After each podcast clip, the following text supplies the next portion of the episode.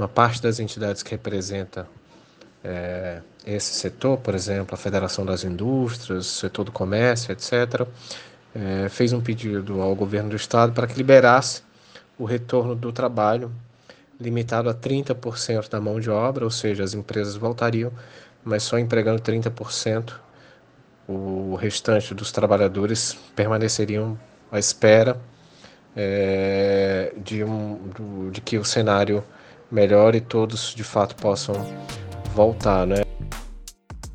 Teve início hoje as discussões a respeito da flexibilização, do isolamento social e a retomada da atividade econômica no Ceará. Um grupo instituído pelo governo do estado reúne representantes do setor produtivo que deverão ajudar na elaboração de um plano de reabertura das atividades nas próximas semanas.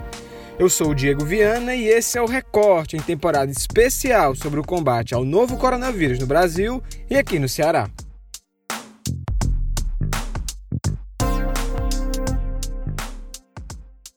A comissão criada pelo governo do estado, com representantes do executivo e entidades da sociedade civil, começou a discutir o plano de retomada das atividades econômicas, que completou um mês sobre vigência do decreto que suspende o comércio.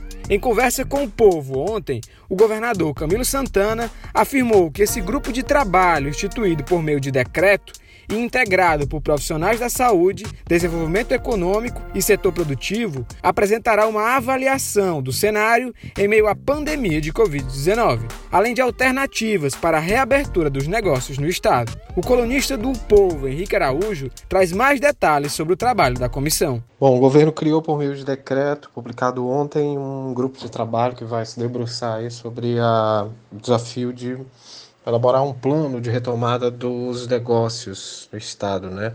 O Ceará está há mais de um mês sob vigência do decreto que determinou a suspensão do comércio, de outras atividades, e estipulou também o distanciamento social como principal medida de combate à pandemia do coronavírus aqui no estado. Então, há uma pressão, evidentemente, do setor produtivo, numa reunião realizada na terça-feira, uma parte das entidades que representa é, esse setor, por exemplo, a Federação das Indústrias, o setor do comércio, etc., é, fez um pedido ao governo do estado para que liberasse o retorno do trabalho limitado a 30% da mão de obra, ou seja, as empresas voltariam, mas só empregando 30%.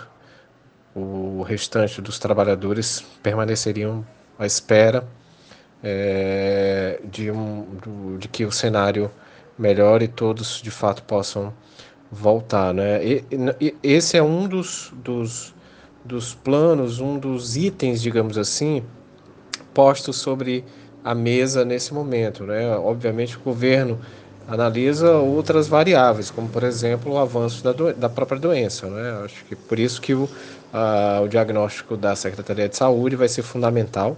O próprio governador ontem, em entrevista ao povo, eu conversei com ele à noite, disse que o critério fundamental permanece sendo o técnico, ou seja, a avaliação feita pelo secretário de saúde, Dr. Cabeto. Né? É, é isso que vai guiar uh, os trabalhos de flexibilização ou não, em que momento, quais parâmetros, que setores da economia é, vão, re, vão retornar às atividades, entendeu? Esse decreto de suspensão dos trabalhos foi publicado é, no dia 19 de março, se eu não me engano, ou seja, ele completou um mês no dia 19 de abril, foi prorrogado, prorrogado três vezes e tem validade agora até o dia 5 de maio, ou seja, o governo do estado tem até o dia 5 para apresentar é, um plano que obviamente não vai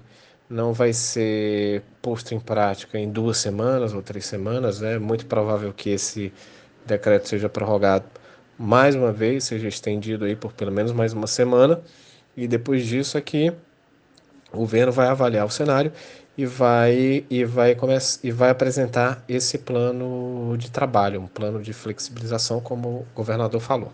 Bom lembrar que esse movimento aqui do Ceará também vem se repetindo em outros estados. Pelo menos 10 unidades da federação é, já estão analisando alguma forma de relaxamento dos decretos de quarentena. Né? O Ceará é um desses estados, mas há outros, por exemplo, São Paulo, Rio de Janeiro. Alguns estados estão, inclusive, mais avançados né? ou atrasados, a depender do ponto de vista, já que a gente não sabe ainda que impacto esse relaxamento pode ter é, no recrudescimento da doença, né? E esse é um dos pontos que o governo do estado avalia, por exemplo, o, o nível da curva, a possibilidade de repercutir é, negativamente no combate à pandemia do novo coronavírus no estado. Ah, também ontem o titular da Casa Civil, o secretário Elcio Batista, me falou que essa, na verdade, é a grande preocupação em qualquer análise de cenário é, com vistas a flexibilizar a volta ao trabalho, decreto de quarentena, né? É que não haja um avanço, um incremento no número de casos de Covid-19 no Ceará. Para isso, eles têm que tomar, têm que se cercar de todos os cuidados possíveis, analisar todas as variáveis, para que não tenha impacto no combate à pandemia e os setores, os mais diversos setores de trabalho, possam retomar é, com tranquilidade a, a, a, sua rotina de trabalho, as pessoas possam voltar. Acho que ninguém é contra o retorno, a volta ao trabalho, mas ah, neste momento é fundamental que todos os setores sentem para discutir com seus representantes para saber de que maneira o Estado vai fazer isso, né? Porque isso requer, primeiro, um nível de organização muito grande, segundo, critérios, assim, objetivos setores podem ou não podem voltar? É, e se puderem, que quantidades, que precauções os, os empregadores, os trabalhadores devem tomar? Essa comissão que foi criada por decreto vai criar, digamos assim, um protocolo de retomada das atividades é, dos negócios e do comércio aqui no Ceará, adotando principalmente medidas de segurança, de precaução, para que esse retorno não signifique aumento de infecções e eventualmente até de, de, de óbitos aqui no estado por conta da pandemia de coronavírus. Os bairros de Fortaleza, com maior número de óbitos em decorrência da pandemia de Covid-19, estão sendo higienizados por meio de um caminhão vaporizador. A ação teve início na tarde da última segunda-feira, 20 de abril. Essa tecnologia foi importada da China e se assemelha ao fumacê, utilizado no combate das arboviroses, como a dengue. Nesse caminhão que percorre parte da cidade, está sendo expelida uma solução de hipoclorito com água. A repórter do Povo, Catalina Leite, traz mais informações sobre a medida. A Prefeitura de Fortaleza tem realizado diversas ações para a prevenção da Covid-19, né?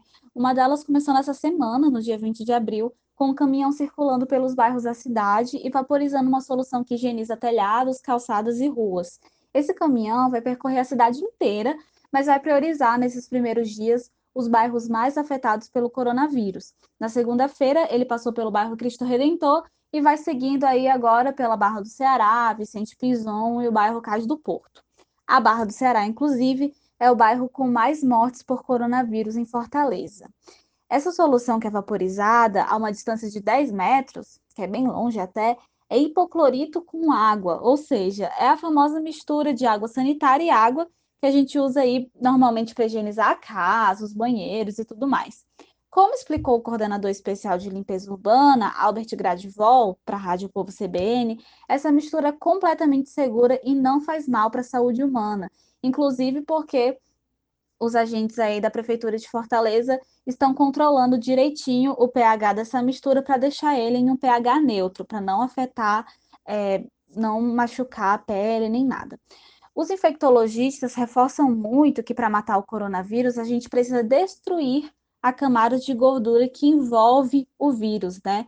E é por isso que as medidas de prevenção estão todas focadas em limpar bem os ambientes com água sanitária, desengordurantes, sabão e até álcool em gel. Inclusive, lavar bem as mãos com água e sabão também ajuda a tirar essa camada de gordura do vírus. Então, essa mistura aí da, do caminhão tem essa mistura aí de água, água sanitária com água para higienizar esses ambientes mais largos, como ruas, calçadas, telhados e tudo mais. O medo de ser infectado, as incertezas sobre o futuro e a preocupação com os familiares do grupo de risco são algumas das muitas tensões inevitáveis trazidas pela pandemia de Covid-19. Pensando em ajudar as pessoas que se sentem angustiadas nesse momento, as psicólogas Virgínia Uchoa e Caterine Conrado deram início ao projeto SOS Apoio Emocional. A ação voluntária realiza acolhimento emocional via telefone e é direcionado para quem está ansioso devido ao isolamento social. A repórter do Povo, Laís Oliveira, traz mais informações sobre o projeto. A gente sabe que são muitas as tensões trazidas à tona pela pandemia da Covid-19. Existem pessoas com medo de serem infectadas, pessoas são preocupadas com os familiares do grupo de risco. E aí, pensando em ajudar as pessoas que se sentem angustiadas nesse momento delicado, as psicólogas Virginia Uchoa e Caterine Conrado criaram o projeto SOS Apoio Emocional. É uma ação voluntária que realiza acolhimento emocional via telefone. No total, são 19 psicólogos voluntários que atuam nos atendimentos de segunda-feira segunda-feira a domingo, há quase duas semanas. Todos eles passaram por capacitação sobre situações de crise. Eu conversei com uma das coordenadoras do projeto, que é a Virginia Uchoa, e ela me explicou que a proposta não é fazer um acompanhamento psicológico. Tem essa diferença né, entre acompanhamento psicológico e acolhimento. No acolhimento, é, não são ligações com duração de uma hora, uma hora e meia, como seria num consultório, por exemplo. São ligações mais curtas e não há um aprofundamento na história de vida daquelas pessoas. O objetivo principal é tranquilizar quem se encontra mais abalado durante esse período. A Virginia me contou que eles têm recebido muitas ligações de pessoas que fazem parte do grupo de risco, estão com medo de serem infectadas e também estão atendendo pessoas em crise de pânico. Outras pessoas, elas ligam mais para pedir informações sobre a doença mesmo. Em média, o SOS Apoio Emocional atende 15 ligações por dia cada uma delas com duração de 15 a 20 minutos, geralmente. A depender do caso, a ligação pode se estender, mas as pessoas elas podem entrar em contato quantas vezes elas quiserem. A previsão atual é que a linha telefônica do projeto fique aberta até a próxima quinta-feira, dia 30 de abril. Mas, segundo o que a Virginia me contou, existe a possibilidade de a iniciativa se estender até o fim do isolamento social no Estado, que está programado para o dia 5 de maio, segundo o decreto estadual em vigência. Para quem deseja ligar, o número é 99618 3805. Os atendimentos funcionam de segunda-feira a domingo, das 11 horas da manhã até as 8 horas da noite. Uma coisa interessante de comentar é que a iniciativa original partiu do Instituto Entrelaços, no Rio de Janeiro, e começou a ser reproduzida em outros locais. Também tem telefones disponíveis para quem mora no Rio de Janeiro, em São Paulo, em Belo Horizonte, em Vitória, em Natal e em Goiânia. Para conferir os telefones desses outros estados, é só conferir a matéria no nosso portal. Uma das medidas mais reforçadas pelos especialistas para o combate do novo coronavírus é o isolamento social. A política estadual, que vai até o dia 5 de maio, não tem sido totalmente respeitada, segundo mostra a pesquisa feita pelo Laboratório de Estudos em Política, Educação e Cidade da Universidade Federal do Ceará. O relatório aponta que bairros das regionais 1, 3 e 5 são os que menos cumprem a medida. A repórter do Povo, Júlia Duarte, comenta sobre o estudo. O isolamento social é uma das medidas é, que tem, tem sido mais reforçadas não só no Ceará, mas no Brasil inteiro, né? E analisar como é que ele está sendo é, efetivado, se está sendo efetivado, também é uma da, um dos focos dos pesquisadores, né? É, no Ceará, o Laboratório de Estudos em Política, Educação e Cidade da Universidade Federal publicou uma pesquisa que busca medir é, se o isolamento social tem sido respeitado ou não aqui em Fortaleza, né? Quase duas mil pessoas nos 120 bairros da capital foram entrevistadas para participar dessa, desse relatório que se chama A Vida na Quarentena, Deslocamentos e Aglomerações de Pessoas em Fortaleza, que foi realizado entre 8 a 11 de abril pesquisadores conseguiram chegar é, num dado não muito bom. No relatório, bairros da Regional 1, 3 e 5 são os que menos cumprem a medida. Isso segundo a visão dos próprios moradores que foram a fonte desse embasamento prático. Eles dividiram essas razões, né? Porque também foi perguntado, além de se, a, se o isolamento estava ou não funcionando na rua dessa, dessas pessoas, também porque qual a razão que eles achavam que esse desrespeito estava acontecendo, né? E foi possível dividir em duas razões principais. Uma é de ordem prática, ou seja, as pessoas saindo para ir ao supermercado, loterias e outras atividades, mesmo que essas poderiam ter sido feitas de casa, como por exemplo aplicativos de pagamento ou de compras. Já a segunda é uma, uma razão mais comportamental, então seria esse costume de sentar na calçada para conversar com os vizinhos, é, jogar, ir pra praça, jogar cartas, entre outras coisas. É uma questão mais de convívio, de realidades. É, conversei com uma das pesquisadoras que participou